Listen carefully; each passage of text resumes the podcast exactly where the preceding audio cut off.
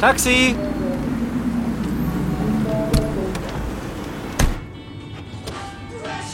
Dann habe ich Angst bekommen und diese Angst ging nicht mehr weg und die ging über Wochen nicht weg.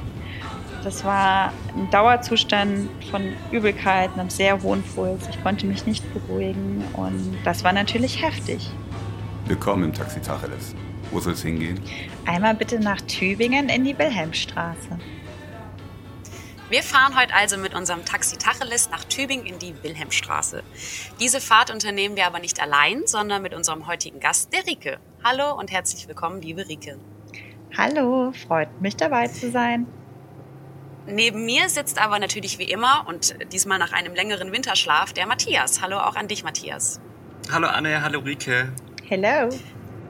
Wir nehmen unsere Fahrt nun also wieder auf mit unserem Taxi Tacheles. Zusammen mit unseren Gästen fahren wir zu einem gewünschten Ziel und fahren so lange, wie es nötig ist, um eine spannende Geschichte zu hören. Heute ist das die Rike. Rike, wir freuen uns sehr, dass du heute bei uns bist und uns mitnimmst auf deine Reise, dessen Ziel Tübingen bereits bekannt ist, aber wir vor allem gespannt sind auf den Weg dahin. Dein Weg, von dem du uns heute erzählen wirst, handelt von deiner sehr persönlichen Geschichte mit der Angst ein Begleiter von Studienbeginn bis heute, der dir in vielen Situationen und Abschnitten deines Lebens gefolgt ist und dem du ganz bewusst entgegengetreten bist. Welche Rolle dabei ein ganz bestimmtes Kleid spielt, wirst du uns heute auch berichten. Und an der Stelle möchten wir eine Triggerwarnung aussprechen. Wenn euch das Thema Angst, Panikattacken und Depressionen triggert, würden wir euch empfehlen, diese Folge zu überspringen. Für alle, die aber bei dieser Folge dabei sind, geht's nun los. Liebe Rike, erzähl doch mal, wo und wann fängt die Angst an bei dir und hat den ersten Auftritt in deinem Leben? Mm, das ist, das ist eine gute und spannende Frage, weil ich schon immer so ein total ängstliches Kind war. Also ich hatte schon so eigentlich im Kindergarten total viel Angst und war auch so ein bisschen als so der Angsthase verschrien. Ich hatte aber so eher Angst vor so hm, nicht so wirklich greifbaren Sachen, also vor, ach Gott, dass meiner Familie was passiert oder dass meinen Freunden was passiert und eher so, so eine subtile Bedrohung, aber ohne dass es dafür akute Anlässe gab. Also ich war schon eigentlich jetzt nicht unmutig, also ich bin trotzdem auf Bäume geklettert, aber es war immer so eine subtile Angst, die bei allem so mitgeschwungen ist. War dir das damals schon bewusst, dass du mehr oder eine andere Art von Angst hattest ja. als die Menschen in deinem Umfeld? Also das habe ich schon gemerkt, weil ich, ähm, weil ich natürlich auch so gemerkt habe, die anderen Kindergartenkinder oder frühen Schulkinder machen sich nicht solche Gedanken wie ich und machen sich nicht so viel Sorgen wie ich.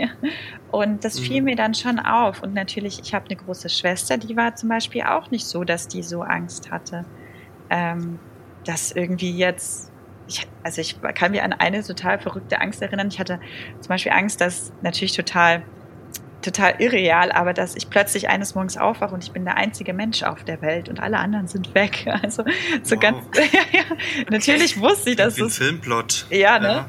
Ich glaube, es gibt sogar auch sowas. Naja, aber irgendwie war es was, wo ich schon wusste, es kann eigentlich nicht sein. Und dann habe ich schon gemerkt, so die anderen Kids, die sind da irgendwie viel befreiter von sowas. Mhm. Und hat dich das deine ganze Kindheit begleitet oder war das irgendwann auch wieder ein bisschen im Hintergrund?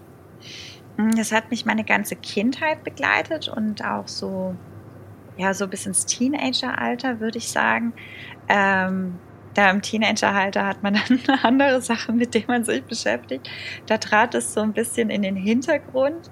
Ähm, aber als Kind, in, in, gerade in der Grundschule und im Kindergarten war das sehr präsent. Und ich hatte wirklich, glaube ich, jeden Tag vor irgendwas Angst. Das ist klingt krass, wenn man das jetzt so ausspricht, aber ich hatte jeden Tag immer irgendwie Angst, dass irgendwas Subtiles, auch ein subtiles Gefühl ist, was Schlimmes passieren könnte. Mhm.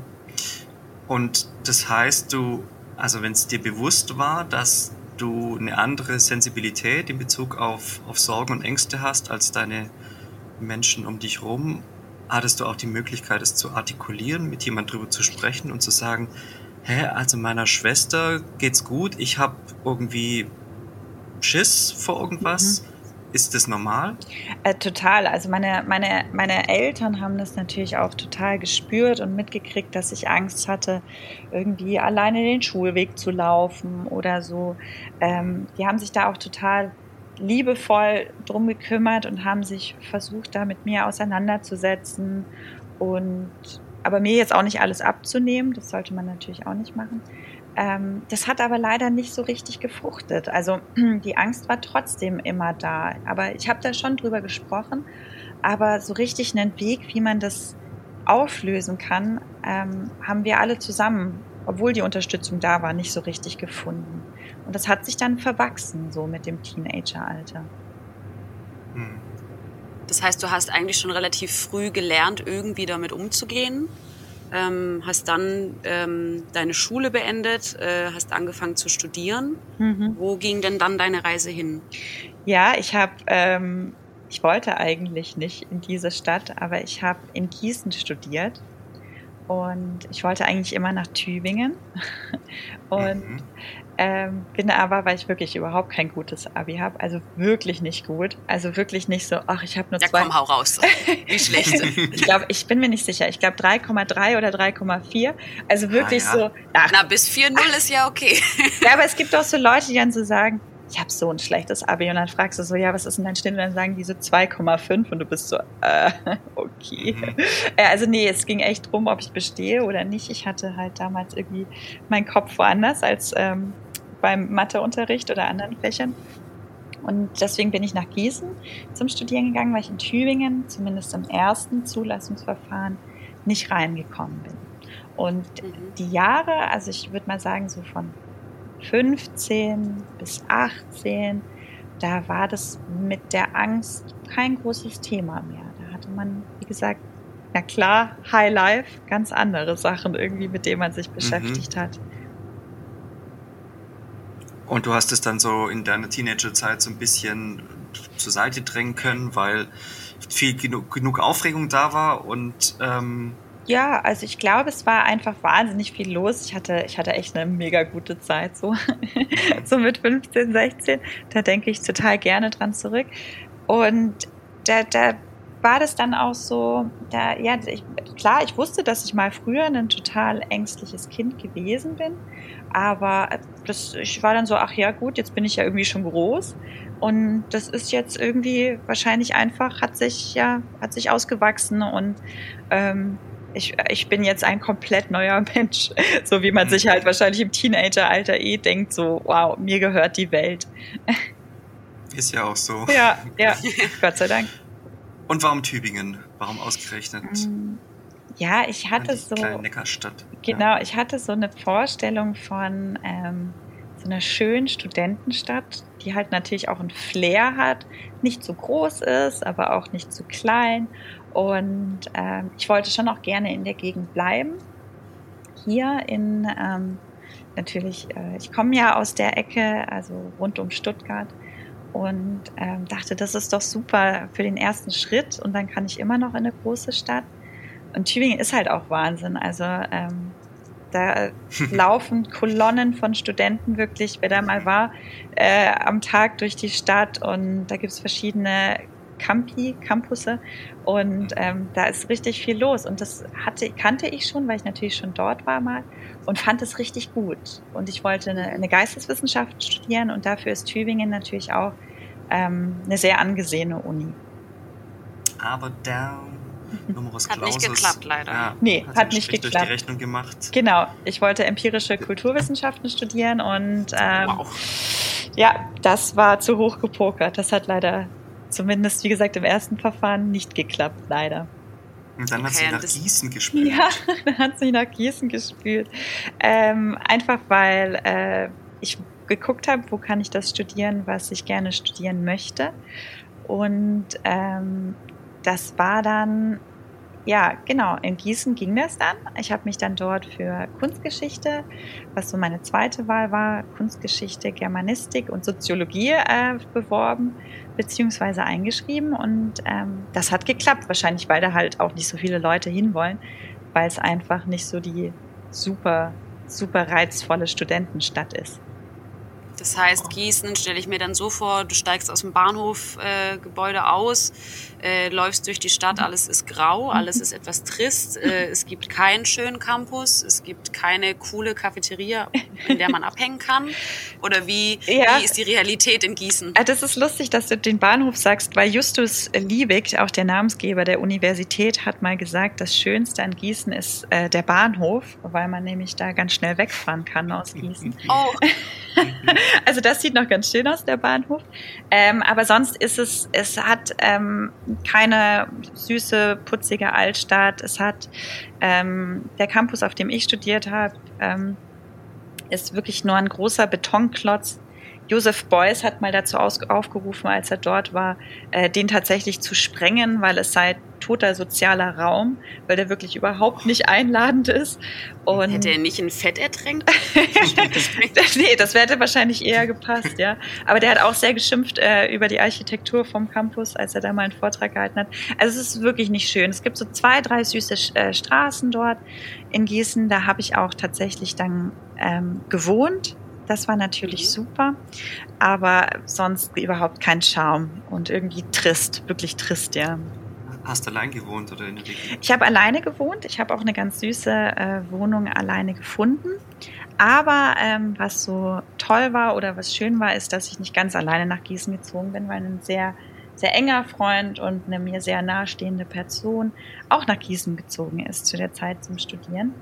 Und wir auch zufälligerweise quasi gegenüber gewohnt haben und dort jeweils eine Wohnung gefunden haben.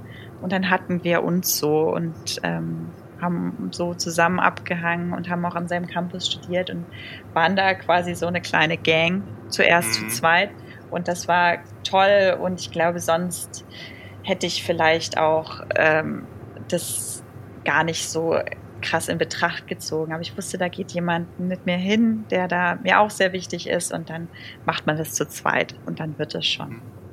Klingt jetzt aber erstmal gar nicht so schlimm. Also klar, Gießen, vielleicht nicht die geilste Stadt der Welt, aber mal raus von zu Hause, auf eigenen Beinen stehen, was Neues erleben, in eine fremde Stadt gehen, die entdecken, könnte eigentlich ja okay sein, oder? Ja, also das könnte auch okay sein. Und es war auch so die ganz kurze erste Zeit war es auch okay. Und ich glaube auch diese äußeren Umstände, dass ich irgendwie eine süße Wohnung hatte und auch die Gegend wirklich, wirklich diese zwei, drei Straßen eigentlich ganz putzig waren. Und natürlich gab es auch Partys und Studentenpartys und alles war neu.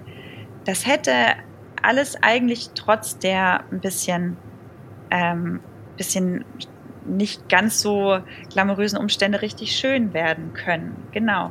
Aber ähm, dann, und da müssen wir ja dann äh, zu sprechen kommen jetzt, dann kam halt die Angst wieder. Gab es da ein bestimmtes Ereignis, das dir in Erinnerung geblieben ist? Ja, also ich, ich glaube, es hat viel damit zu tun, dass ich natürlich ein neues Umfeld von zu Hause weggezogen ähm, und äh, natürlich auch nicht so, dass man kurz mal nach Hause fahren kann zu den alten Freunden und Familie. Das war natürlich schon so eine Situation und was ganz spannend war, war, dass ich ziemlich exakt, eigentlich so sechs Wochen oder vier Wochen, nachdem ich dorthin gezogen bin, krank geworden bin. Also gar nicht schlimm krank. Ich hatte erst eine richtig eklige Angina, so richtig mit hohem Fieber und war furchtbar. Gleich im Anschluss, ähm, das war im Herbst, hatte ich dann eine Nierenbeckenentzündung. Ah, dann, oh, ja. So, so wenig finde ich das jetzt nicht. Oh, das war auch nicht schön. Da habe ich Silvester gefeiert mit der Nierenbeckenentzündung, habe es versucht. Das war auch keine gute Idee. ähm, hatte dann eine Bronchitis, die sich dann immer schlimmer entwickelt hat und dann so eine halbe Lungenentzündung war und hatte dann das Norovirus, auch nicht so geil. Da lag ich dann im Krankenhaus für zwei Wochen. Also schon schlimm. Eigentlich. Ja, also jetzt. Summe. Ja, in der Summe, genau für sich nichts lebensbedrohliches, natürlich nicht, aber ich war halt dauerhaft krank und es war einfach super nervig und ich glaube, das hat auch so ein bisschen gefördert, dass ich so einen, ach, wie soll ich sagen, so einen Misstrauen meinem Körper gegenüber hatte oder vor allem besonders darauf geachtet habe, wie fühle ich mich. Also mhm immer wenn so die eine Krankheit überstanden war, war ich so, ah, okay, ist das jetzt wirklich weg? Und so eine erhöhte Introspektion, sage ich mal, also dass man mhm. sehr genau drauf schaut, wie geht's mir eigentlich und das auch immer hinterfragt, das war natürlich ein Punkt. Und was das Ganze ins Rollen gebracht hat mit der Angst oder was so eine Situation war, die aufgetreten ist, wo es sich lohnt, glaube ich, ähm, die äußeren Umstände anzuschauen, war, dass ich natürlich dadurch, dass ich sehr krank war, ähm, die ähm, Prüfungen verpasst habe und auch viele Stunden gefehlt mhm. habe. Und ich wollte unbedingt, unbedingt, heute wäre das wahrscheinlich nicht mehr so wichtig für mich, aber ich wollte unbedingt dieses Semester nicht verlieren und hatte dann Nachschreibeklausuren. Und mhm musste viel lernen, viel nachholen und hatte auch echt Ehrgeiz und hatte Kunstgeschichte im Hauptfach und die haben auch sehr krass ausgesiebt, also wirklich schwierige auswendig Lernprüfungen geschrieben am Anfang, wo man sehr viel Wissen einfach anhäufen und ausspucken musste. Ah, eklig. Ja, wirklich eklig. Ich weiß auch nicht mehr so viel davon tatsächlich.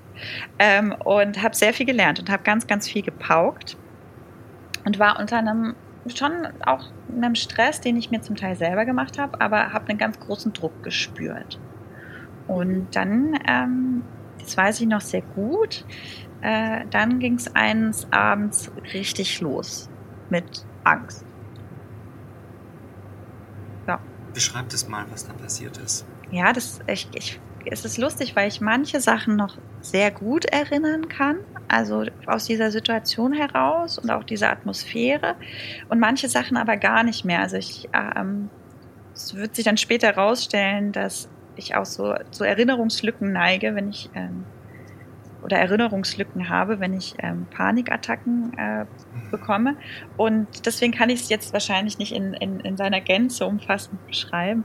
Aber es war so, dass ich abends, ich hatte noch bis abends gelernt, hatte gerade was gegessen, hatte so Pasta Pesto, so einen halben Teller noch mhm. neben mir stehen. Der Klassiker unter den Studenten. Genau. Ähm, hatte da noch was stehen und ähm, mich gerade über meine äh, Grundrisse von Kirchen, von alten Kirchen gebeugt und habe gemerkt, so, oh, irgendwas, irgendwas ist komisch, irgendwas ist seltsam. Mir, ich habe gemerkt, so, oh, mir wird irgendwie sehr warm, irgendwie, ich krieg irgendwie nicht so gut Luft, mein Herz schlägt wahnsinnig schnell mhm. und dann hatte ich schon so die Alarmglocken an. Und das waren so die ersten Empfindungen, die ich hatte, wo man sagen könnte, okay, ein bisschen seltsam, geht vielleicht wieder weg. Und dann war aber wirklich plötzlich wie so einen Schalter umgelegt und dann, dann ging es rund. Also dann war echt ähm, Armageddon. Also es war wirklich ganz krass, weil sich diese Hitze, die ich empfunden habe, dann auch ganz schnell so gesteigert hat zu so einem Brennen auf der Haut. Das fing so am Kopf an und ging so dann über den ganzen Körper. Und zwar so ein Brennen, wie als ob du wirklich auf eine heiße Herdplatte fasst und das am ganzen Oha. Körper. Also wirklich sehr, sehr äh, sehr beeindruckend, das Gefühl. Und ich dann gemerkt habe, so, oh, okay, krass, mein Herz rast, ähm, ich krieg schlecht Luft, mir ist wahnsinnig schwindlig, mir wurde instant kotzübel. Ich habe auch gemerkt, dass meine Wahrnehmung ganz komisch wird. Also ich hatte so das Gefühl, ich wusste natürlich, das passiert nicht, aber ich hatte das Gefühl, die Wände kommen näher, es ist irgendwie ganz beklemmend und ähm, also wie so ein schlechter Trip klingt ja, das auch irgendwie. genau. Also es ist lustig, weil wenn ich das später Leuten beschrieben habe, die vielleicht zum Beispiel schon mal äh, äh, einen schlechten, äh, schlechten, äh, ein schlechtes Kiffererlebnis hatten oder so. Die haben gesagt, das ist echt wie wenn ich irgendwie so irgendwie da drauf komisch reagiert habe. Also es scheint da eine Verbindung zu geben. Und äh, das war aber bei mir äh, nicht der Fall, dass ich da irgendwie was geraucht hatte. Und ähm, tatsächlich waren die körperlichen Empfindungen so das eine, aber was wirklich sehr viel massiver war und was wirklich schlimmer war, das, was im Kopf passiert und im Geist passiert, weil ich so das Gefühl hatte, dass da stimmt irgendwas nicht. Also ich mhm. entweder ich sterbe jetzt oder ich werde verrückt. Also eine ganz exist, ein ganz krasses Gefühl von existenzieller Bedrohung. Ich konnte auch keinen klaren Gedanken mehr fassen. Es war so, es hat sich auch jegliche Zeit Schiene, Chronologie aufgehoben. Also ich hatte so das Gefühl, es gibt so keine Vergangenheit und keine Zukunft und was ist das hier überhaupt alles? Und wirklich wahnsinnig beängstigend, weil man im selben Moment auch reflektiert, dass man nichts mehr checkt, so. Was natürlich dann auch viel beängstigender ist. Und ich hatte so das Gefühl, und das ist mir tatsächlich eindrücklich in Erinnerung geblieben, mm, dass sich so irgendwann mal so mein Geist, Psyche, was auch immer, so vom Körper gelöst hat. Und ich hat, konnte mich dann wie so von oben beobachten.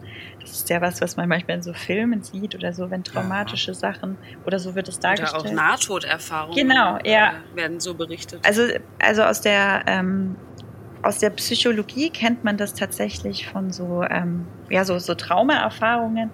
Ähm, und ich, ich natürlich kann man sich nicht von oben beobachten, aber ich hatte wirklich so das Gefühl, ich schaue mir so von oben zu, wie ich da dann tatsächlich so total fahrig durch diese Wohnung stampfe und ähm, nicht mehr weiß, wirklich nicht mehr weiß, wo oben und unten ist. Und ich dachte in dem Moment, dieser Zustand hört, der wird nie wieder aufhören. Und das war richtig schlimm. Das war richtig, richtig schlimm. Krass. Ich hab, Konntest du denn mhm. überhaupt für dich definieren, was das ist? Also du merkst, es stimmt was nicht, hast du das dann automatisch vielleicht doch schon mit der Angst verbunden? Tatsächlich, und das wäre, glaube ich, gut gewesen, wenn ich das irgendwie hätte einordnen können, aber ich wusste gar nicht, was das ist. Also überhaupt mhm. nicht. Ich hatte davor sehr lange eben aus dieser Krankheitsgeschichte heraus Antibiotika genommen und ich hatte noch so den Gedanken, vielleicht ist das irgendwie eine komische Nebenwirkungen von den Antibiotika. Ähm, das war sowas, was mir durch, durch den Kopf schoss aber auch nicht so wirklich gefußt hat. Ich habe das tatsächlich als, ähm, als, als ein, ein Zustand erlebt, der auch irgendwie ganz seltsam aus mir selber herauskommt und total bedrohlich ist. Und ich weiß noch, was, was total schrecklich war. Ich bin ans Fenster gegangen, habe es dann aufgemacht, so total zitternd und wackelnd, um frische Luft zu holen. Und ich habe im vierten Stock gewohnt und ich habe dann runtergeschaut und ich dachte, vielleicht hört es auf, wenn ich jetzt runterspringe. Also es war so, oh es war so, ich dachte so vielleicht, also ich habe es natürlich nicht gemacht und mir fing dann auch natürlich gleich ein, dass das eine total blöde Idee ist wahrscheinlich, aber ich dachte so, vielleicht könnte es könnte nur so eine so eine massive Einwirkung helfen, das zu stoppen. Und dann dachte ich, nee, wahrscheinlich, wenn ich selbst wenn ich da runterspringe und mir tausend Knochen breche, hört es wahrscheinlich immer noch nicht auf. Also ich bin davon ausgegangen, das bleibt jetzt immer so und damit ist mein Leben quasi so wie es war jetzt vorbei. Ja. Das ist ja furchtbar. Ja, das war, das war richtig schlimm. Also ich musste dann auch spucken und bin dann so auf allen Vieren zum Klo gekrochen und musste mich übergeben und alles hat sich gedreht. Also es, das ist wirklich, also wer Panikattacken kennt, der wird es jetzt nachvollziehen können. Das ist richtig schlimm und das ist wirklich, man denkt, alles ist vorbei. So. Mhm. Wie lang ging denn dieser Zustand? Das ist eine gute Frage, weil ich weiß es wirklich nicht. Wie gesagt, dadurch, dass alles Zeitempfinden ähm, so ausgeschaltet war. Ich würde sagen, im Nachhinein maximal, weil ich inzwischen auch weiß, der Körper kann nicht über sehr lange Zeit viel Adrenalin ausschütten. Deswegen würde ich mal sagen, maximal eine halbe Stunde. Aber es hat sich, also ich kann, es hat sich auch nicht wie fünf Tage angefühlt, es hat sich einfach wie schon immer da gewesen und wird nie weggehen angefühlt. Ja. Krass. Hm. Und was hat dabei geholfen, wieder zurückzufinden und, und klarzukommen? Ich glaube tatsächlich einfach die Erschöpfung. Weil irgendwann mal der Körper, weil ich eben wirklich sehr spucken musste und sich alles gedreht hat und ich wahnsinnig geschwitzt habe auch. Also das, da hat alles sich, alles äh, Adrenalin hat sich da quasi so ähm, ausgeschüttet und ich war dann einfach wirklich richtig fertig und ich bin dann wirklich zurück zum Bett gekrochen und habe mich reingelegt und bin in so einen Erschöpfungsschlaf gefallen. Ja. Und ähm, war dann quasi kurz wie, wie ausgeschaltet. Also ich glaube, dass der Körper hat einfach gesagt, okay, das reicht, jetzt mache ich nicht mehr mit. Mhm.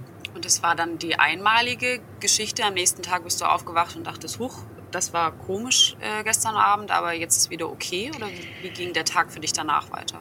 Ja, leider nicht. Also es war ähm, spannend, weil ich habe, als ich dann wieder aufgewacht bin und ich habe nicht lange geschlafen. Ich habe vielleicht eine halbe Stunde geschlafen oder so, auch sehr unruhig. Und als ich aufgewacht bin, dachte ich, ach krass, jetzt ist es weg, voll geil.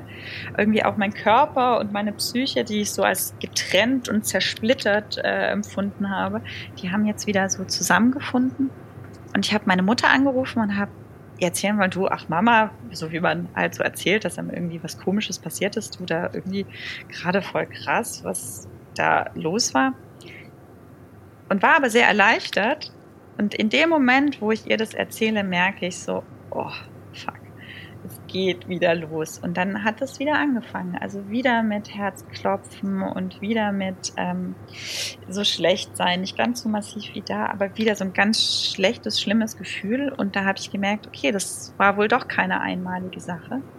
Und ähm, ich hoffe, dass sich das irgendwie in den nächsten Tagen wieder beruhigt. Hat es sich beruhigt? Nee. Also es trat dann tatsächlich über das Semester immer wieder auf, auch ähm, immer wieder, also es gab bestimmte Situationen, wo es mehr aufgetreten ist, wo es weniger aufgetreten ist. Aber es ließ sich auch nicht so, ähm, wie soll ich sagen, es ließ sich auch nicht so herbeirufen. Also es gab so Sachen, wo ich dachte so, oh, hier kann ich nicht weg. Zum Beispiel, wenn ich ins Seminar gegangen bin oder im Supermarkt beim Einkaufen oder so, wo ich so dachte, oh, jetzt darf ich diesen Zustand nicht haben, weil das irgendwie peinlich ist.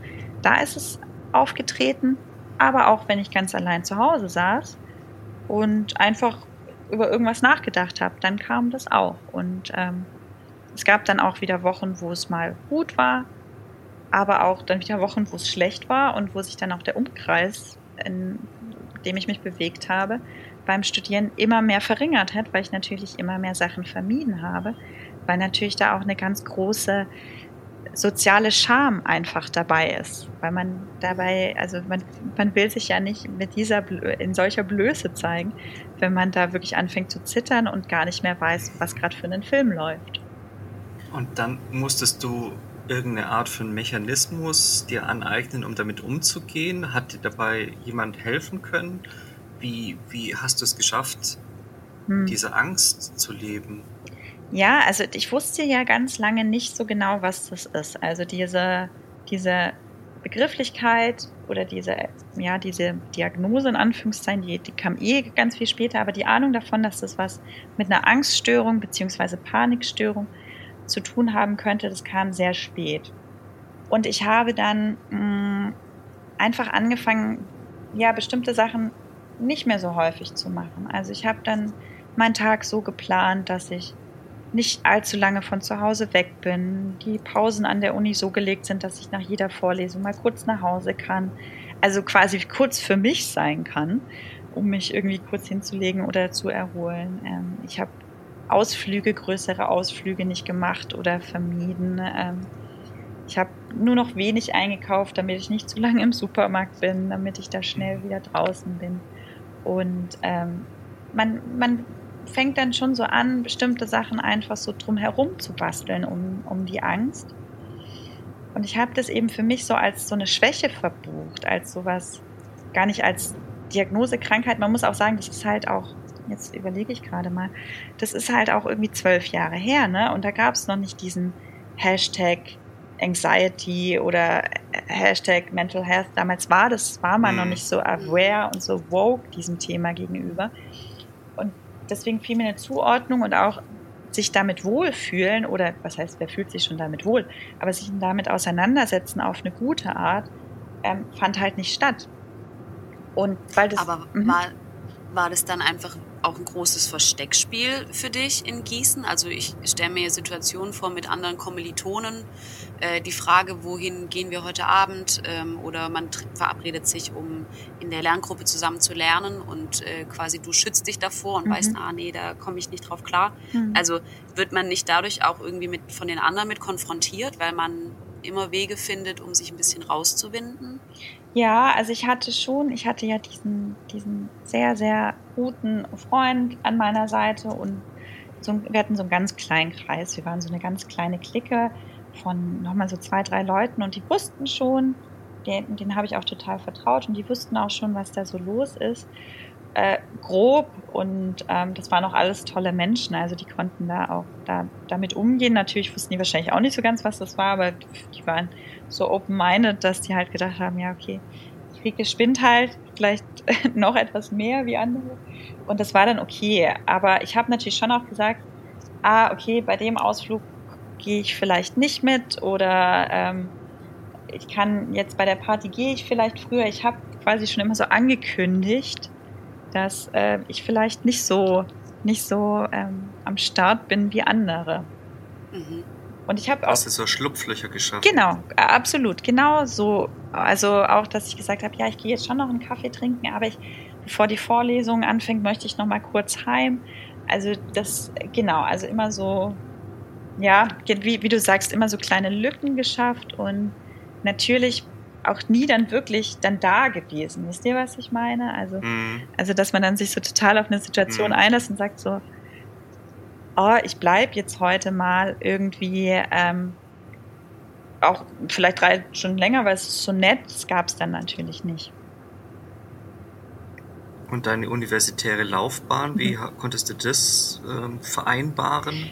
Ja, ich muss sagen, mehr schlecht als recht. Also es hat massiv drunter gelitten weil ähm, ich zum Beispiel auf Exkursionen in Kunstgeschichte muss man einen, einen gewissen Anteil an Exkursionen machen. Da bin ich einfach nicht mitgegangen, weil dieses von zu Hause weggehen schwierig war für mich oder auch dieses längere Zeit weg sein in einer fremden Umgebung war einfach wahnsinnig schwierig. Und natürlich lief da die ganze Zeit ein Programm in meinem Kopf, weil ich mich natürlich selber als irgendwie so dysfunktional und makelbehaftet empfunden habe und natürlich sehr viel drüber nachgedacht habe, was ist das, was soll das? Und das lief immer so im Hinterkopf und ja, das schwächt natürlich auch die Konzentration. Viel Angst zu haben heißt auch sehr müde zu sein, weil das immer wieder mhm. für den Körper natürlich eine Ausnahmesituation ist. Ich hatte diese Panikattacken in der Ausprägung immer mal wieder, aber auch immer mal wieder so kleinere aber dafür länger anhaltende Angstzustände. Und es ist wahnsinnig anstrengend. Und klar, dann kann man, ist man nicht so leistungsfähig und kann nicht so viel ähm, an der Uni arbeiten, wie man das wünscht und wie es wahrscheinlich auch gefordert wäre. Hm. Konntest du denn für dich auch recherchieren ein bisschen? Du erzähltest jetzt, dass vor zwölf Jahren einfach das Mindset noch nicht so weit war und vielleicht auch die Medizin noch nicht oder es war zumindest noch nicht so populär. Ähm, konntest du denn das für dich ein bisschen erklären? Also was konkret mit deinem Körper passiert? Mhm. Also ist es ein Fluchtreflex? Ist es ein, es gibt ja diese in der Tierwelt diese Arten, mhm. dass mhm. Tiere sich totstellen oder dass Tiere mhm. ähm, sehr viel Adrenalin ausstoßen, um, zu, um fliehen zu können. Konntest du dir selber quasi ein bisschen das erläutern, was mit deinem Körper geschieht und dadurch vielleicht auch Tricks ableiten, wie du damit umgehen kannst? Spät, sehr spät. Also ähm, eigentlich, also wenn, wenn wir das auf, auf der Zeitschiene betrachten, das fing so im Februar an und den ganzen Sommer über konnte ich das nicht richtig einordnen. Und als ich dann nach den Semesterferien wieder nach Gießen zurückkehrte, ging es mir wahnsinnig schlecht. Also da hat dann wirklich nichts mehr funktioniert. Da hatte ich dann nichts zu, zu essen zu Hause, weil ich nicht mehr einkaufen gehen konnte.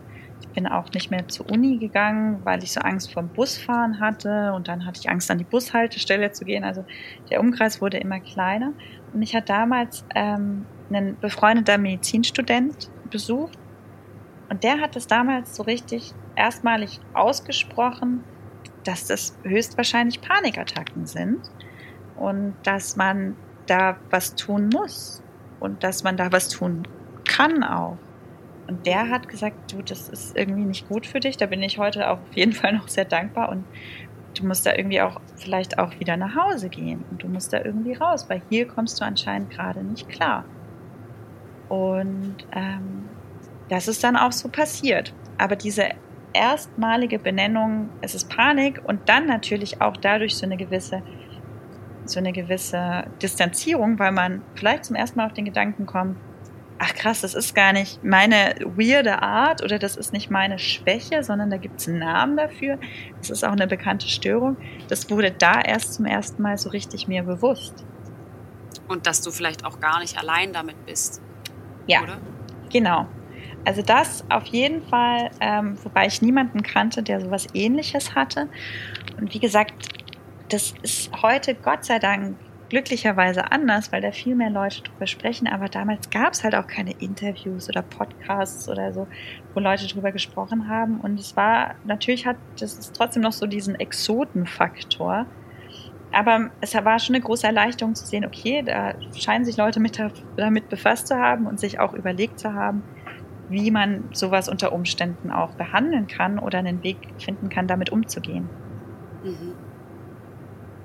Das heißt, du hast versucht, damit umzugehen, noch in der Situation in Gießen. Du hast aber gemerkt, dein Studium leidet darunter. Wie, wie ging es dann am Ende vom Studium für dich weiter? Ja, also ich bin dann, ähm, und das war sicherlich die richtige Entscheidung, sehr traurig ausgezogen aus Gießen, weil es auch für mich so eine Art Scheitern war. Und dann bin dann auch wieder bei meinen Eltern zu Hause angezogen, was natürlich mhm. überhaupt nicht dieses tolle Studentenleben ist, das ich, ähm, das ich mir vorgestellt hatte. Und ich kam da auch so ein bisschen wie so ein geprügelter Hund an, weil man so auszieht, so denkt so, yeah, mir gehört die Welt, ich bin jetzt Student. Und habe da so jetzt mein eigenes cooles Leben, das ich mir aufbaue. Und das war halt quasi so der Epic Fail. Und bin dann wieder zu Hause angezogen bei meinen Eltern und habe dann ähm, in Tübingen, ich konnte wechseln äh, in Kunstgeschichte, habe dann in Tübingen weiter studiert und habe bei meinen Eltern wieder gewohnt und hatte zuerst gehofft, vielleicht ist das die Lösung. Also vielleicht lag es auch an der Stadt, vielleicht muss ich nur wieder ein gewohntes Umfeld, vielleicht brauche ich da einfach ein bisschen mehr Zeit ähm, und hatte gehofft, ich komme nach Hause und ist alles wieder gut. Und die Hoffnung hat sich leider sehr schnell verflüchtigt, weil es war nicht gut und die Angst blieb noch genauso bestehen damals, äh, als ich dann in Tübingen wieder studiert habe.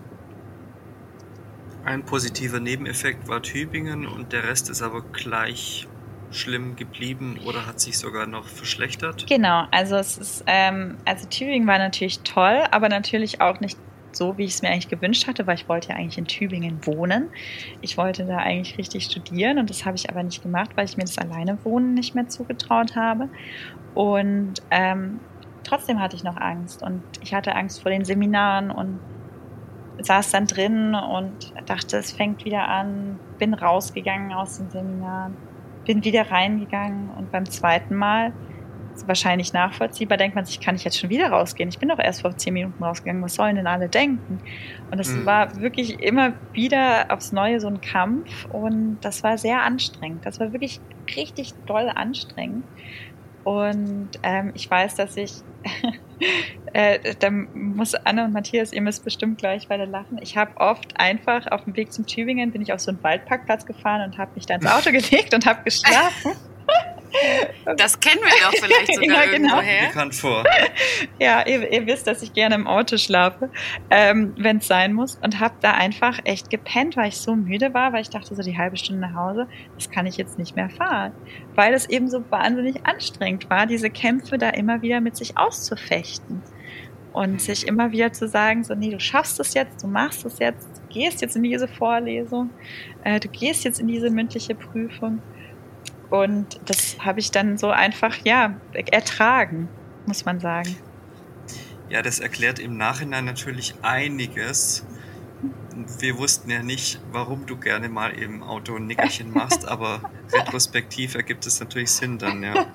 ja. Vielleicht müssen wir an der Stelle erwähnen, Rike, wir drei kennen uns ja aus Agenturzeiten. Genau. Ähm, dein Weg wird sich ja nach Tübingen, ging der noch weiter und ja. unter anderem äh, haben wir uns eben in einer Agentur kennengelernt, in der wir alle drei gemeinsam gearbeitet haben. Richtig. Und es diverse Mittagspausen gab, in denen Rike verschollen war, weil du im Auto lagst, äh, ja. um ein Nickerchen zu machen. Richtig, ja, das stimmt. Aber weil ich halt auch einfach so müde war, weil diese, diese Angst oder diese Anstrengung, das zog sich ja noch weiter. Das hörte ja nicht so schnell auf, leider. Ja. Und kam dann irgendwann der Punkt, wo du gesagt hast, okay, ich muss jetzt irgendwas machen? Hm. Ja, also der kam tatsächlich und der kam auch mit Impuls von meinen Eltern, weil die auch gesehen haben, wie schlecht es mir geht und dass ich da abends heulend sitze und irgendwie gar nichts mehr auf die Reihe kriege zum Teil. Und die haben gesagt, wir müssen da irgendwie ähm, mal einen Profi aufsuchen. Und ich habe dann in der äh, psychiatrischen Institutsambulanz in Tübingen damals meinen ja, ersten richtigen Therapeuten, was nicht ganz stimmt, weil ich war im Teenageralter schon mal ein therapeutischer, wegen einer anderen Sache, in therapeutischer Behandlung, aber den ersten Therapeuten, den ich wegen der Angsterkrankung aufgesucht habe, der war dann dort. Und ich könnte noch mal einen eigenen Podcast über Therapiegeschichte machen, weil ich wirklich wahnsinnig viele Therapeuten in meinem Leben verschlissen habe, sage ich mal. Also ich war bestimmt bei sechs, sieben, acht, neun, zehn Therapeuten schon.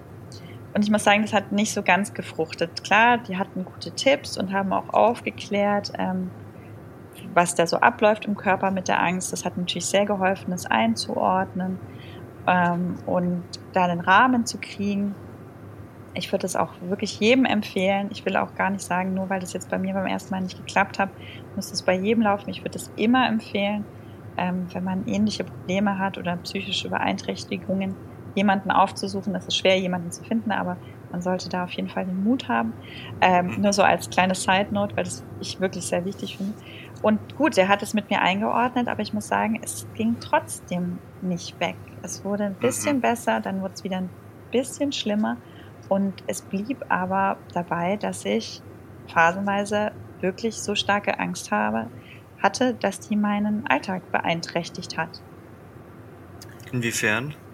Na, einfach dadurch, dass ich Reisen ganz schwierig war.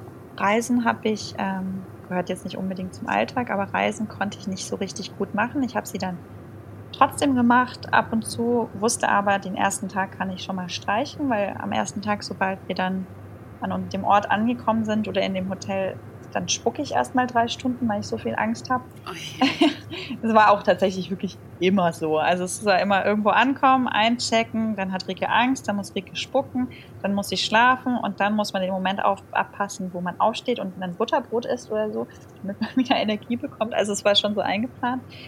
Ähm, wie gesagt, nicht ganz den Alltag betreffend, aber natürlich auch insofern den Alltag, dass ich nach wie vor das noch so drumherum gebaut hatte. Also ich habe bestimmte Situationen vermieden.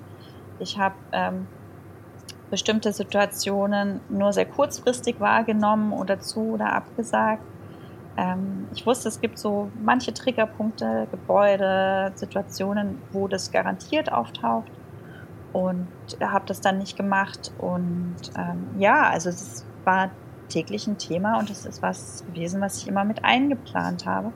Und, das muss man schon auch sagen, natürlich deswegen auch viel verpasst habe und mich nicht so frei, ähm, frei bewegen konnte oder mein Leben so frei gestalten konnte, wie man das vielleicht gerade in diesem Alter Mitte 20, ähm, Anfang Mitte 20, denn es zog sich so lange, äh, eigentlich normalerweise machen würde. Mhm. Konzentriert man sich denn in so einer Phase dann eher auf das Aushalten, mit den Situationen umgehen oder wie du auch geschildert hast, vermeiden? Oder geht es, geht auch dir die Frage, warum? Äh, woher kommt denn das Ganze auch im, im Kopf um? Total. Also das Warum ist natürlich ein ganz, ganz großes Ding. Und ich habe mich damals sehr so gefühlt, dass halt was ganz speziell mit mir nicht stimmt, dass ich komisch bin, dass das so ein Fehler und so ein Makel von mir ist. Ähm, und da fragt man sich natürlich doppelt und dreifach, wenn man das als so intrinsisch ähm, verhaftet ähm, betrachtet, fragt man sich doppelt und dreifach, was ist, was ist eigentlich, what the fuck, ja, also was ist eigentlich los mit mir, was natürlich sehr unangenehm ist. Und ich habe bei bestimmten Situationen phasenweise habe ich mich schon einfach auch dazu geprügelt, in der Hoffnung, dass wenn ich das oft genug mache, dass es dann besser wird. Ähm, und also so ein Sachen, Training. Ja, genau. Das war natürlich auch das, was man zum Beispiel in der Verhaltenstherapie lernt. Es gibt ganz viele verschiedene Therapieformen. Also wirklich, ähm, ich bin ein Pro, was das angeht. Aber in der Verhaltenstherapie lernt man zum Beispiel, sich diesen Situationen auszusetzen, um dann zu merken, da passiert gar nichts Schlimmes. Und wir haben das auch mhm. versucht, aber es war bei mir auch ein bisschen diffus, weil es eben Phasen gab, da tauchte es nicht auf, auch in Situationen, wo ich wusste, das ist eigentlich angstbehaftet. Und dann gab es wieder Phasen, da tauchte das überall auf. Also es war auch unberechenbar. Und deswegen kann man dieses Erproben, wir befinden uns jetzt oder begeben uns in eine Angstsituation, wo wir das heraufbeschwören, um dann zu merken, es passiert gar nichts, hat halt auch nicht so richtig funktioniert. Mhm. Und ähm, deswegen war es so ein Mischmasch zwischen Aushalten und Vermeiden, ja so wie es halt kam. Also ich war ausgeliefert. Ich musste mich danach richten, wie die, wie die Angst funktioniert. Hm. Und trotzdem ging dein Leben natürlich ja irgendwie weiter. Du bist ja dann auch irgendwann in der Agentur, in der wir uns kennengelernt haben, gelandet. Mhm. Hm. Erzähl mal davon. Ja, also ich habe ähm, tatsächlich mein Studium, obwohl ich ja mich da so durchgeprügelt habe, nicht abgeschlossen. Ähm, wie gesagt, Kunstgeschichte im Hauptfach. Ich hatte meine Bachelorarbeit gerade noch geschrieben, war da sehr stolz drauf, dass ich das geschafft habe. Und dann ging es mir aber wieder so schlecht und hatte eine Phase, die so schlimm war, dass ich tatsächlich auch da wieder die Uni nicht so richtig betreten konnte und nicht so richtig irgendwie klargekommen bin. Und ich weiß, ich habe die Bachelorarbeit abgegeben und bin dann nicht mehr hingegangen. So, und ich hatte eigentlich noch einige Scheine naja, eigentlich übersichtlich viele Scheine offen gehabt, gerade in meinem Nebenfach und eben Exkursionsscheine für Kunstgeschichte, denn wir wissen, mhm. es war etwas schwierig mit dem Reisen oder mit diesen Exkursionen, vor allem wenn da keine Bezugsperson dabei war. Und ähm, dachte natürlich, okay, was mache ich jetzt? Und ein großer Glücksfall, muss man sagen, war, dass ich schon einen Studentenjob in einer Werbeagentur in Stuttgart hatte. Und dann damals das Angebot bekommen habe, just zu der Zeit, wo ich meine Bachelorarbeit abgegeben hatte, doch dort ähm, Vollzeit anzufangen in der Kreation. Und äh, das habe ich natürlich gerne angenommen, weil dort war auch ein Umfeld, das ich schon kannte, was jetzt nicht so neu ist. Und habe dann dort angefangen. Also dein allererster Job nach, nach langen Jahren des Studiums? Ja, so lang war es gar nicht. Also ich habe mit ähm, glaube 24 oder 25, ja, kann man schon sagen. Äh, dafür, dass man das Studium nicht abgeschlossen hat, eine recht lange Zeit. Aber ich bin dann doch verhältnismäßig früh ins ähm, Berufsleben eingestiegen. Und genau, war das dann mein erster Job dort in Stuttgart. Und bist du in diesem Umfeld, das ja schon auch sehr leistungsorientiert ja. ist, besser klargekommen als an der Hochschule? Nee. also, ähm, das ist also wahrscheinlich, das haben wahrscheinlich die wenigsten mitbekommen. Und das hat wahrscheinlich, also ich hatte da so zwei, drei Leute, die, mit denen ich darüber gesprochen habe. Aber mir ging es auch da oft nicht gut. Und auch während ich sogar noch diesen Studentenjob hatte, der jetzt noch nicht mit so viel Verantwortung, ähm, also ehrlich gesagt, sehr nette kleine Aufgaben waren, da hatte ich schon wahnsinnige Angst und wahnsinnigen Respekt und hatte da Tage, wo ich morgens hin bin und dachte, ich halte es keine zwei Stunden aus, mir geht so schlecht. Und es gab auch dann später, als ich dann den richtigen Job hatte, gab es auch Situationen, wo ich in Meetings war und das hat dann angefangen mit der Angst. Und ich bin raus und ich konnte einfach nicht mehr in dieses Meeting zurückgehen, weil es mir halt so mhm. schlecht ging. Und ich wieder zitternd auf dem Klo saß oder lag und nicht wusste, wo oben und unten ist. Und jeder, der einen Agenturjob hat oder Agenturjob kennt, weiß, dass das schon auch immer sehr enge Zeitrahmen sind und man oft ja, sehr auf den Punkt liefern muss und das nicht unbedingt, könnte man meinen, das Umfeld ist, wo eine vorübergehende Funktionsuntüchtigkeit unbedingt ähm, so gern gesehen wird oder wo das überhaupt möglich ist, dass man das irgendwie damit vereint.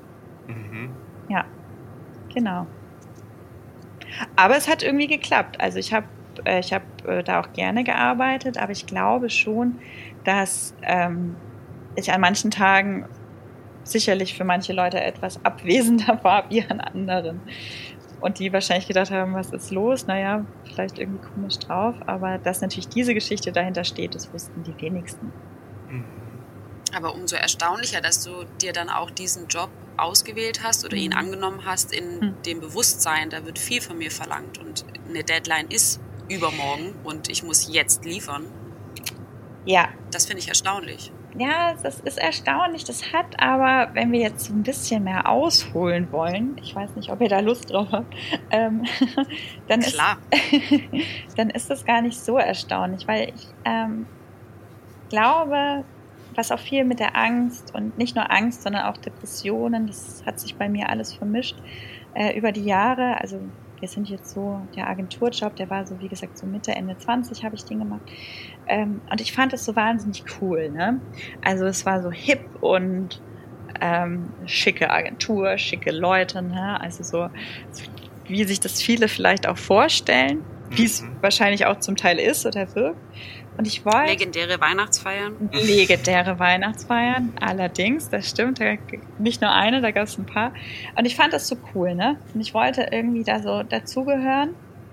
Und ich glaube, dass ich weil ich und weil ich auch so unsicher in mir drin war, ganz offensichtlich mit der Angst, war ich, glaube ich, schon sehr auf einen Selbstwert bezogen, der von außen kommt, ne? Wo man irgendwie so Props von außen kriegt und sagt, boah, Mensch, irgendwie cool und boah, Wahnsinn, was die geschafft hat und die hängt irgendwie mit den coolen Leuten ab. So ein bisschen bisschen peinlich natürlich, so, wenn man sich das jetzt so anschaut. Aber ich glaube schon, dass das viel damit zu tun hatte, dass ich halt auch was darstellen sollte, wollte, so was Bestimmtes und mhm. irgendwie so, ja, irgendwie so dazugehören wollte und bewundert werden wollte. Und um quasi so ein bisschen auch das zu überdecken, wo es in mir selber drin so hapert. Und ähm, deswegen, ja, das ist erstaunlich auf den ersten Blick, warum ich diesen Job gewählt habe. Aber dann, wenn man diesen Hintergrund kennt, den ich glaube ich schon auf jeden Fall so sehen würde bei mir und auch so erkannt habe, auch mit äh, therapeutischer Hilfe, ähm, dass das sicherlich eine Rolle gespielt hat, dass man dann eben sowas besonders Anstrengendes oder besonders leistungsorientiertes vielleicht wählt.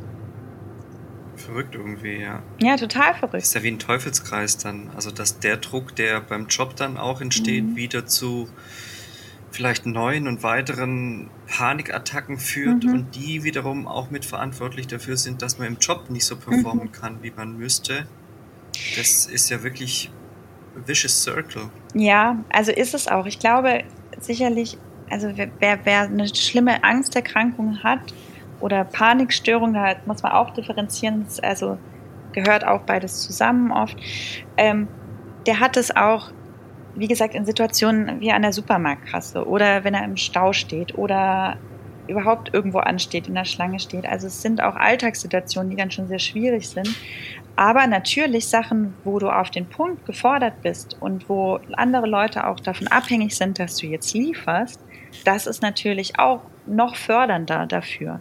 Mhm. Weil man halt oft das Gefühl hat, wenn ich jetzt nicht da bin und wenn ich jetzt nicht on point Sachen präsentiere, schreibe, drehe, dann hängen, hängen da andere Leute mit dran. Und dann haben ja. die unter mhm. Umständen halt irgendwie den Hessel. Und das erhöht den Druck natürlich massiv, erst recht, wenn man doch eigentlich irgendwie gefallen will und irgendwie auch auf eine Art angepasst sein will und von allen doch eigentlich nur so gemocht werden will. Ja. Das ist ein ungemeiner Druck, den, den du dir ja selber auch irgendwie auferlegt hast, noch zusätzlich, könnte ich mir vorstellen. Ja. Wenn du jetzt auch davon gesprochen hast, dass du den anderen gefallen möchtest, mhm. ähm, du hast im Job also dich quasi schon verausgabt. Hieß es dann, dass du in deinem Privatleben eher ähm, zu Hause warst und in dich gekehrt oder eher das Gegenteil? Ja, das hätte ich vielleicht machen sollen als Ausgleich, aber natürlich eher das Gegenteil. Also ich, ich habe ja wie ich schon eben so ähm, erklärt habe, ja so einen bestimmten Lifestyle angestrebt. So diesen hippen, coolen, irgendwie könnt es euch vorstellen. Wahrscheinlich können sich es auch ein paar vorstellen, die das hören. Und da gehört natürlich auch dazu, dass man dementsprechend halt ähm, auf die Rolle geht, sage ich mal. und ähm, natürlich draußen irgendwie auf Partys ist und da, wo halt viel los ist und so weiter. Und ich mache das auch gerne. Ich mache das auch immer noch gerne. Ich habe ähm, immer noch gerne Leute um mich rum. Ich bin auch gerne da, wo was los ist, aber vielleicht nicht auf so eine unruhige, getriebene Art wie früher. Und das war unruhig und getrieben zum Teil, weil ich halt einfach da sein wollte, wo was, wo was los ist. Und wenn man aber schon total groggy ist und eigentlich eh schon geschwächt ist, dann ist es sicherlich nicht die allergesündeste Art, da noch auf jeder, auf jeder Party halt bis morgens um sechs zu tanzen. Aber es lenkt natürlich auch ab. Mhm. Eingangs erzählte ich auch von einem Kleid, das du uns beschreiben wirst. Vielleicht magst du das mal erläutern an der Stelle? Ja, das ist, äh, das ist wirklich, finde ich, ein ganz gutes Bild, das das erklärt. Ähm, das habe ich irgendwann mal so für mich gefunden und ich glaube, das können vielleicht einige oder viele nachvollziehen, weil es eine greifbare Metapher ist. Ähm, ich denke, ich wollte, ich wollte dieses, diesen Lebensstil und ich wollte diese eine bestimmte Person sein und das war wie so eine Art Kleid, das ich anziehen wollte. Und das Kleid sah so schön aus und es war einfach cool. Ne? Es sah cool aus und stand mir gut und hatte irgendwie, ja, war schillernd und hat so gesagt, here I am. Aber das Problem war bei diesem Kleid, wenn man das so sehen möchte, dass das halt nicht richtig gepasst hat. Das hat so gezwickt und das hat irgendwie, der Reißverschluss ging vielleicht nicht richtig zu und es hat gekratzt und so weiter und es hat mich auch eingeengt, so auf eine Art und ich wollte es aber nicht ausziehen, weil es war so schön. Und es hat halt irgendwie, war das, was ich wollte. Und ich glaube, so kann man sich das echt ich finde das einfach ein gutes Bild. So kann man sich vielleicht ganz gut vorstellen, wie, wie sich dann sowas anfühlt. Also man, man, man begibt sich in etwas, im wahrsten Sinne des Wortes, das vielleicht einem nicht so gut zu einem passt, aber man möchte es halt auch mhm. nicht loslassen, weil es doch vielleicht nach außen so schön aussieht und man sich auch auf eine mhm. Art irgendwie gerne so sehen will. Ja, das ist ein schönes Bild, kann man sich gut vorstellen um bei dem Bild zu bleiben, trägst du jetzt dann eher einen gemütlichen Hoodie anstatt von dem Kleid? Ja, es ist äh, lustig. Also jetzt natürlich zu Corona-Zeiten, da habe ich echt so eine Standarduniform, die aus nur so sehr bequemen Sachen besteht. Also da ist auf jeden Fall kein Kleid an. Und ich würde sagen, ich habe mich äh, natürlich, das, das war ein langer Prozess und da reden wir nochmal über Jahre. Aber ähm, ich habe inzwischen da einen sehr guten Mittelweg gefunden. Und ich kann dieses Kleid anziehen, wenn ich möchte und wenn ich Lust drauf habe, sozusagen. Aber ich habe auch gar kein Problem und ähm, weiß, da steckt immer noch dieselbe Person drin, mit allen ihren Fehlern, aber auch mit allen ihren Vorzügen, wenn ich eine Jogginghose anhabe. Weil am, mhm. also, weißt du, es ändert ja nichts mhm. an dem, was da eigentlich da drin ist. Und das ist, das ist gut. Ich habe das, habe das inzwischen ähm, so für mich auf jeden Fall gelernt. Es mag vielleicht nicht mehr so schillern und nicht so knallen und vielleicht auch nicht mehr so viele Leute oberflächlich beeindrucken, die Jogginghose, aber es ist definitiv viel stressfreier. Mhm. Das heißt, es gab irgendwann in deinem Leben einen Punkt, wo du quasi einfach akzeptiert hast, dass dieses Kleid, dass diese Panik, diese Angst mhm. ein Teil von dir ist und du lernen musst, damit umzugehen? Ja, also ganz, ganz so einfach war es nicht, weil ähm, wie das ja leider so oft ist, bevor was besser wird oder man auch was ändert, muss es sehr oft sehr schlimm werden. Und es war bei mir auf, also massiv der Fall, weil ich ähm, eine Situation hatte. Ich hatte inzwischen die, die Agentur gewechselt, habe sehr viel gearbeitet, also wirklich viel, war abends immer die letzte, die gegangen ist und kannte schon die Putzfrau, die mich wiederum mit ihrem Sohn verheiraten wollte. Oh, hat's geklappt? Leider nein. Also sie hat mir mal Bilder äh, gezeigt von ihm, hat immer gesagt, es wäre doch ein sehr hübscher junger Mann. Ähm, aber naja, also, also ihr seht, ich war schon mit, mit da wirklich lange da und kannte schon auch alle außerhalb des normalen, der normalen Agenturbesetzung. Naja, und wirklich sehr viel gearbeitet und ähm, hatte dann, war, war quasi schon echt über meiner Belastungsgrenze, dann das, was wir eben gehört haben. Abends, Freitagabends irgendwie drei Espresso reingeknallt und dann den ersten Wodka Mate und dann halt irgendwie so in die Stadt.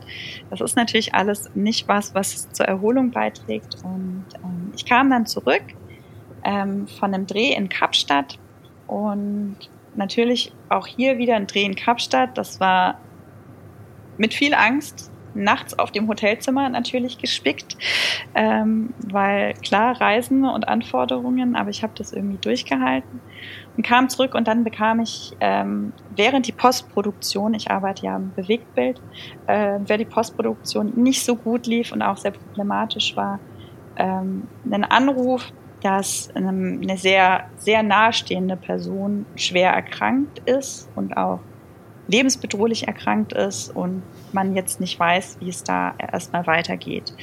Und das war auf jeden Fall so ein Punkt, wo erstmal wie so ein Mute-Knopf bei meinen Gefühlen gedrückt wurde und ähm, ich dann lange über diese Zeit, wo ich funktionieren musste, ähm, mit letzter Kraft, weil alle Kraftreserven ja schon woanders quasi aus, ausgebeutet waren, ähm, da irgendwie funktioniert habe.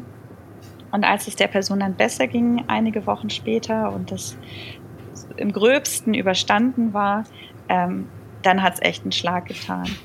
Und dann ging so nichts mehr. Also dann war dieser Mute-Knopf von den Gefühlen quasi wieder aufgehoben und dann habe ich Angst bekommen und diese Angst ging nicht mehr weg und die ging über Wochen nicht weg. Das war ein Dauerzustand von Übelkeit, einem sehr hohen Puls. Ich konnte mich nicht beruhigen und das war natürlich heftig, weil davor hatte ich gelernt, okay, spätestens nach ein paar Stunden ist es vorbei. Und es mhm. ging Wochen, ja. Es ging oh, Wochen. Das ist ja ungemeine Kraftanstrengung ja. für Psyche und Körper. Ja, das war auch echt, also ich merke auch, wenn ich jetzt drüber spreche, das ist so, puh, das war auch echt schlimm so, weil, weil ähm, nichts mehr funktioniert hat. Also ich war echt, ich war richtig verzweifelt. Also Panikattacken und Angst ist natürlich sowieso immer mit so einer Verzweiflung äh, gekoppelt, weil man nicht weiß, wann hört das auf und wann, wann wird das wieder normal. Und da war ich richtig verzweifelt, weil ich konnte nicht, auch nicht so richtig mehr cool für mich sorgen. Ich konnte da auch nicht, konnte nicht so richtig essen, weil es mir immer auf den Magen geschlagen ist. Ich konnte nicht so richtig einkaufen. Es gab dann schon auch wieder so Tage, wo ich Freunde treffen konnte, mal, aber auch halt da nur sehr zittrig und ähm, ich habe mich dann krank schreiben lassen und ich war in, in Summe tatsächlich, ich glaube, fünf oder sechs Monate dann krank geschrieben. Und wenn man ähm, jetzt anschaut, wie wichtig mir das war, zu diesem hippen, coolen Agentur-Lifestyle und Veggie-Lifestyle zu gehören, dann ist plötzlich krankgeschrieben zu sein und mit seiner Angst alleine zu Hause zu sitzen, das ist natürlich dann ähm, schon nochmal ein Kulturschock. Ja, das kann ich mir vorstellen. Hat es sich, also fühlt es sich dann auch ein Stück wie Versagen an, ohne dass es ja. das ist, aber. Oh ja. Dachtest du das? Also ich hatte meine Hausärztin, ich hatte eine sehr gute Hausärztin und ich habe immer gesagt, bitte schreiben Sie mich nur zwei Wochen krank. Es wird schon wieder, ich gehe wieder arbeiten. Mhm. Und die war so, no, no, no. Also mindestens vier Wochen und nach vier Wochen, ich sehe sie ab jetzt wöchentlich.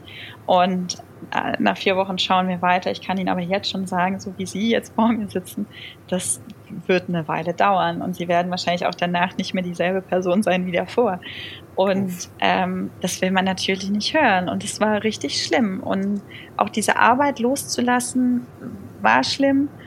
Und sich damit anzufreunden, dass jetzt einfach eine ganz andere Zeit angebrochen ist, das war schlimm. Und klar, ich habe mir sehr starke Vorwürfe dafür gemacht, weil ich dachte so, jetzt reiß dich doch einfach zusammen, die anderen schaffen es doch auch. Wo ist dein scheiß Problem? Also so redet man dann ja auch mit sich. Und mhm. ja, das war nicht gut. Also es hat sich überhaupt nicht gut angefühlt. Was für ein Albtraum. Hm. Hm. Wie, bist du da wieder rausgekommen? Ja, also ich hatte, ich hatte das Glück, ähm, dass ich über Umwege an eine gute, sehr gute Therapeutin gekommen bin. Ich hätte eigentlich in eine Klinik gehen müssen und auch da hat meine Hausärztin wiederholt gesagt, die hat auch persönlich bei den Kliniken angerufen, weil die gesagt hat, ich habe hier jemanden, der muss echt, der muss stationär aufgenommen werden. Und ich hab, wollte das aber ganz lang nicht. Und als ich mich dann dazu entschied, ähm, in eine Klinik zu gehen, habe ich eine Überweisung gebraucht von einem Psychologen, der quasi wie so eine Art Gutachten, klingt jetzt ein bisschen komisch, aber so, ja, schreibt und einem beschreibt, was der Zustand ist. Und habe dann eine, Therapeutin gefunden und von der wollte ich eigentlich nur diese Überweisung. Und just in dem Monat wurde das Therapiegesetz geändert und man konnte von dem Zeitpunkt an dreimal äh, in der Woche zu einer Therapeutin gehen. Und sie hatte sich für so jemanden den Platz ähm, aufgehalten oder aufgespart und hatte den auf jeden Fall noch offen und ähm, hat mir den dann angeboten und den habe ich dann angenommen und dann ging das erstmal, ja, ging erstmal darum in den ersten Sitzungen, quasi wie strukturiere ich meinen Tag und wie komme ich überhaupt klar. Also bevor es so ans Eingemachte ging, war erstmal, wie, wie komme ich mit meinem Leben aktuell klar? Mit mir und der Angst, weil arg viel mehr gibt es gerade nicht. Mhm. Ja. Und wie lang geht so ein Prozess dann, so ein Aufarbeiten und mhm. Also ich würde sagen, ähm, der ist eigentlich nie so richtig vorbei. Also ich bis heute würde ich sagen, gibt es da ganz viele, viele Punkte, an, an die ich mir noch anschauen muss und die ich auch immer noch bearbeite, entweder mit mir selber oder eben auch mit der Therapeutin. Kleiner Spoiler, ich, ähm, Corona war, glaube ich, für niemanden so richtig einfach und ich habe die jetzt reaktiviert. Ähm, Gott sei Dank konnte ich das machen und gehe jetzt auch wieder zu ihr hin. Also wie man sieht, das ist ein Prozess. Aber der wirkliche Durchbruch, den habe ich dann damals ähm, relativ schnell in Anführungszeichen mit ihr geschafft. Auch so, dass ich gemerkt habe, ich gucke hin, wo sind auch tatsächlich die Wurzeln von diesen ganzen Sachen, die sich da natürlich auch in mir aufgestaut haben. Das hat natürlich oft eine viel längere Geschichte und ähm, gucken an, wie man das vielleicht so hinbringen kann, dass man damit besser oder gesündere Umgangsformen damit findet. Und ich würde mal sagen, also die Diagnose war damals Burnout, aber wie gesagt, das gibt es ja als Diagnose gar nicht so richtig, also eher in Richtung Depression, Angsterkrankung auch. Und das, bis ich dann halbwegs wiederhergestellt war, das hat äh, ein Jahr gedauert, ja. Und mhm. dann hat sich aber viel geändert bei mir in dem Jahr. Und dann hatte ich auch den Mut, Sachen anzugehen und auch in meiner Lebensgestaltung so ein bisschen anders zu machen. Ähm, und das hat mir wahnsinnig gut getan. Das heißt, was ist jetzt heute anders als noch äh, damals? Oh, ganz viel. Also tatsächlich ganz viel. Ähm, ich habe ähm, hab mich entschlossen, weniger zu arbeiten und wieder angefangen zu studieren, beziehungsweise mein Studium fertig zu machen. Yeah. Wow. beziehungsweise, Nochmal. Ja, beziehungsweise ein zweites anzufangen. Ich studiere jetzt ähm, internationale Literaturen in Tübingen. Ähm, und habe da jetzt zusätzlich noch den Bachelor gemacht und mache jetzt den Master und habe auch einen kleinen Job an der Uni und arbeite aber trotzdem noch 50 Prozent für die Agentur, die das glücklicherweise möglich gemacht hat. Und ähm, habe einfach so in dieser Zeit, wo ich, wo dann quasi mein Konstrukt vom Leben und wie ich mich auch definiere zusammengebrochen ist, habe ich mir einfach überlegt, so, okay, was könnte ich jetzt machen und was würde mir Spaß machen? Und das fällt einem natürlich nicht einfach so plötzlich ein, aber ich kam dann darauf, dass das Studieren doch eine Möglichkeit wäre und das doch mal fertig machen ganz, ganz gut wäre. Und das habe ich gemacht und habe damit was gefunden, was mir wahnsinnig viel gibt und wahnsinnig viel Spaß macht. Und ähm, habe so gemerkt, dass dieses Leistungskonzept und dieses, ich will, ach, ich will auch irgendwie so eine Ausnahmeerscheinung sein und irgendwie sowas ähm, Außergewöhnliches sein, dass das eigentlich nicht cool ist und dass es, also wenn man danach strebt, glaube ich, niemandem so richtig gut tut und dass man das auch nicht muss. Und mhm. das ist, das sagt sich so leicht. Das ist natürlich ein ganz schwieriger Prozess. Und das hat mir so den Weg geöffnet, mich halt von so Sachen zu verabschieden, die mich einfach nur gestresst haben und unter Druck gesetzt haben. Mhm. Weil, mhm. Also wenn man sich überlegt, was macht eigentlich Angst oder was, was, woher kommt dieses Gefühl der Angst? Und es sind immer Situationen, in denen man sich ausgeliefert fühlt oder ähm, Zustände, die man nicht beeinflussen kann. Aber dass man sich manchmal selber in diese Zustände und in diese Situationen begibt, eben mit seinen eigenen Erwartungen, das muss man halt auch mal anschauen. Und ja. ich hatte so das Gefühl, ich kann mich davon damals nicht befreien, weil dann bin ich vielleicht nicht mehr so viel wert oder krieg nicht so die Props. Und das hat sich halt aufgelöst. Also ich habe so gut es geht, das klappt natürlich nicht immer, aber ich habe so dieses, ich muss Sachen machen, äh, größtenteils aus meinem Leben gestrichen und frage mich inzwischen, wenn ich das Gefühl habe, ich muss was machen, für wen eigentlich? Oder was mhm. verspreche ich mir davon? Und das ist natürlich nicht einfach. Und ich habe als unverheiratete, alleinwohnende ähm, kinderlose junge Frau dann natürlich da überhaupt keine Verpflichtungen, was auch auf eine Art ein, ein Privileg ist und muss nur nach mir schauen und äh, kann mir deswegen auch leisten zu fragen, was muss ich eigentlich machen und für wen muss ich es eigentlich machen. Mhm. Aber das gibt einem sehr viel Freiheit oder mir hat es sehr viel Freiheit gegeben. Das mag für alle, für jeden vielleicht auch unterschiedlich sein, aber es hat mir auch sehr viel Ruhe gegeben. So aber natürlich mit dem Spoiler, also ich struggle halt auch noch mit Sachen und mir geht's auch manchmal nicht gut und mich beschäftigen Dinge und ähm, ich habe auch manchmal so kleine Rückfälle und komme irgendwie auch nicht so richtig auf mein Leben klar und irgendwas tut dann halt wieder doch irgendwo da drin weh. Aber ich denke, das ist ähm, ja, das ist ein Prozess und wer hat eigentlich überhaupt gesagt, dass man immer glücklich sein muss? Hm. Ja. Würdest du sagen, du hast so einen Modus operandi gefunden, wie du dich dann arrangierst? Mhm. Also du hast viel jetzt über dich kennengelernt und über deine, darf man sagen, dass es eine Krankheit ist? Oder ja, ist ich, ja, ist eine gute Frage. Also ich sage ich sag inzwischen, ich finde Störung auch schwierig. Ich sage so generell mhm. einfach Beeinträchtigung. Mhm. Ähm, ich weiß nicht, ob das jetzt der politisch korrekte Ausdruck ist, aber ich habe auch überhaupt gar kein Problem, wenn man Krankheit oder Störung sagt. Also es ist als Krankheit tatsächlich klassifiziert. Also es ist nicht mhm. falsch. Mhm. Und du hast einen Weg gefunden, damit umzugehen. Und ich meine, wir sitzen jetzt hier und plaudern ja. im Podcast, was ich ähm, als Zeichen werte, dass du, dass du am Leben teilnehmen kannst und magst ja. und auch Spaß hoffentlich dran hast. Ja, und das Gute ist tatsächlich, ähm, also wirklich, wirklich richtig gut und viel besser als zum Beispiel während dieser ganz akuten Angstgeschichte. Also ich würde sagen, so schlimm dieser Zustand und dieses diese Krise, wenn man dieses Burnout so beschreiben will, war, umso besser geht's mir halt jetzt, weil ich da wirklich, ja, weil ich gemerkt habe, wenn ich das Kleid ausziehe, passiert halt auch nichts.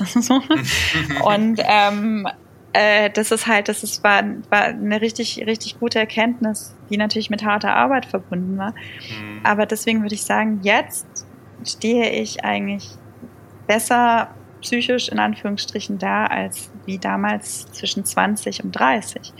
Und natürlich weiß ich aber auch, es wird immer wieder Phasen geben, wo das kommt. Es wird immer wieder Phasen geben, wahrscheinlich auch, wo es mir richtig doll schlecht geht. Damit muss ich einfach rechnen. Ähm, aber ich glaube, so eiskalt wird es mich nicht mehr erwischen. Und ich habe halt inzwischen auch ein bisschen besser gelernt, was mir halt gut tut und wie ich mit den Unwegsamkeit des Lebens, die es halt gibt, die lassen sich ja auch einfach nicht weg, äh, wegreden. Es gibt einfach Sachen, die wehtun und die schwierig sind und die einen belasten. Und ich glaube, einen Weg eher habe ich jetzt gefunden, damit auf eine ein bisschen bessere Art und Weise umzugehen. Aber die Arbeit hört nicht auf. Oh, das hätte von meiner Oma kommen können. so ein Spruch. Ja, die Arbeit, ja. die Arbeit hört nicht auf, aber es ist ja, es ist ja auch irgendwie, es ist ja auch voll okay so, weißt du? Also ich, mhm. es ist, ich finde das auch in Ordnung und ich finde sowieso dieses ganze, ach, dieses ganze be happy, be confident, bla bla bla Gelaber und diese ganzen, mhm. diese ganzen Selbstoptimizing Coaching-Sachen mega schwierig und das nervt mhm. mich total, ähm, dass man halt auch so denkt, man muss immer funktionieren und es muss immer alles so gut sein und man muss immer erfolgreich sein und bla bla bla. Boah, also finde ich ganz schlimm, finde ich richtig gefährlich und ähm, deswegen ist es ja nicht Arbeit, sondern das ist eigentlich ist es einfach eher cool. Es ist halt das Leben und man muss irgendwie drauf mhm. klarkommen. So. Mhm. Und deswegen habe ich auch gemeint, wer hat denn gesagt, dass man immer glücklich sein muss? Also es ist auch vollkommen in Ordnung, wenn es einmal richtig scheiße geht und wenn man schlecht drauf ist und wenn man nicht leistungsfähig ist. Äh, das ist normal und das haben die mhm. anderen Leute auch, glaube ich. Ja, wenn man zumindest weiß, dass es auch besser werden kann und ja. dass man ja genau. zuversichtlich sein darf, ja. Richtig, ja, genau. Aber ich wow. finde es Wahnsinn, was du für einen Weg hingelegt hast. In, wir, wir haben ja jetzt quasi in, in eine gute Stunde ähm, mhm. gefühlt 15 Jahre gepackt, mhm. die, die dich schon diese Angst begleitet und was, was du damit gemacht hast und ähm, dass dein Weg aber jetzt lustigerweise doch wieder beim Studium gelandet ja. ist, obwohl dich diese Campus-Situation auch oft so mhm. getriggert hat, finde ich ganz erstaunlich und finde ich aber total bewundernswert, wie du damit umgehst und Mhm. Ähm, ja, ich bin auch berührt, wie offen du äh, darüber sprechen kannst, offensichtlich. Ja. Und es mit anderen teilen kannst. Ja, also es kommt natürlich auch daher, weil ich, also ich bin sicherlich jetzt überhaupt kein Oberguru, der die Weisheit mit Löffeln gefressen hat, aber ich, ich glaube, wenn, also weil mir das halt damals so ging und ich niemanden kannte oder das auch nicht so gehört habe, ähm, dass es sowas gibt und was das überhaupt, was das überhaupt jetzt ist, was ich empfinde. Also ich, ich finde es einfach wichtig, darüber zu sprechen und also jetzt natürlich nicht nur im Podcast, sondern auch so im Alltag. Ähm, das kann, muss nicht jeder machen, das absolut nicht, aber ich glaube, es hilft oft Leuten, wenn man damit offen umgeht.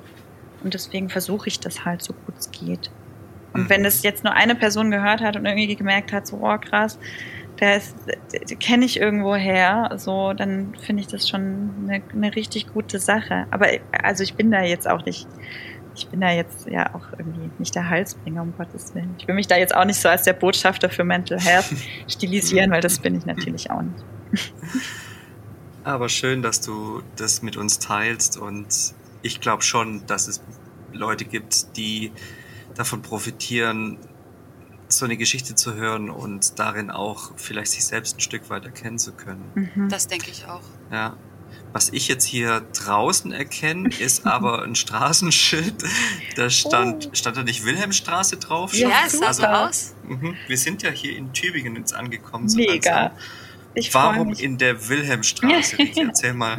Also normalerweise, hier ist eigentlich der Campus von den internationalen Literaturen oder von den äh, Geisteswissenschaften. Und hier ist immer, normalerweise, ihr seht es gerade, ist nicht so viel los, ähm, aber hier ist eigentlich immer Kaffee trinken, kippen, rauchen, quatschen, neuester Gossip. Und das ist was, was ich sehr, sehr liebe am Studium, neben den ganzen anderen tollen Sachen, die ich da lerne, einfach da abzuhängen mit den Leuten und über die neuesten Sachen zu reden. Und ähm, ja, tatsächlich muss ich ein paar Bücher zurückbringen. Die Bibliothek ist gleich nebenan. Die habe ich, hab ich hoffentlich ohne Mahngebühr. Ja, genau. Na, da 16 Euro. Ihr hört vielleicht, da, der sind sie. Äh, 16,50 Euro sagt mein Konto. Ähm, aber gut, auf jeden Fall, äh, die muss ich zurückbringen. Und deswegen bin ich vor allem hier. Und wenn Corona vorbei ist, dann hier zum Kaffee trinken und abhängen und tolle Sachen lernen. Und ich liebe die Atmosphäre an der Uni und das Studium soll bitte nie aufhören. Wow. Ich, wenn es geht, hänge ich hier noch mit 80 rum. Ich finde es einfach, ja. einfach wenn mega das, gut. Wenn das mal dein damaliges 20-jähriges ja. gehört hätte. Ja, das stimmt, genau. Nee, also äh, studieren, also auch wer das mal wieder machen möchte, es ist echt, das ist schon schick. Ja. ja. Sehr schön. Wow, vielen, vielen Dank, liebe Rike. Ja, danke euch. Danke dir. Dass du deine Geschichte mit uns geteilt hast. Super. Und dass gut. wir mit dir ein Stück mitfahren durften. Ja, danke euch. Du mit uns, genau. Und ähm, wir werden uns hoffentlich bald im echten Leben sehen. Wünschen dir natürlich auch, dass du möglichst bald wieder deine Kommilitoninnen mhm. sehen kannst und den Kipp rauchen kannst und Kaffee trinken. Rauchen ist schlecht, muss man natürlich noch an der Stelle gut. sagen. Guter Hinweis. Genau. Don't start, be smart. Mhm. Ja, vielen Dank. Äh, danke euch auch, dass ich äh, für, für eure schönen Fragen und dass ich das erzählen durfte. Habt eine gute Rückfahrt nach Stuttgart. Dankeschön. Dankeschön. Mach's gut. Bis ja, bald. Alles Liebe, Rike. Danke Bis euch. Bald. Ciao. Tschüss. Bis bald im Taxi Tacheles. Schönen Tag noch.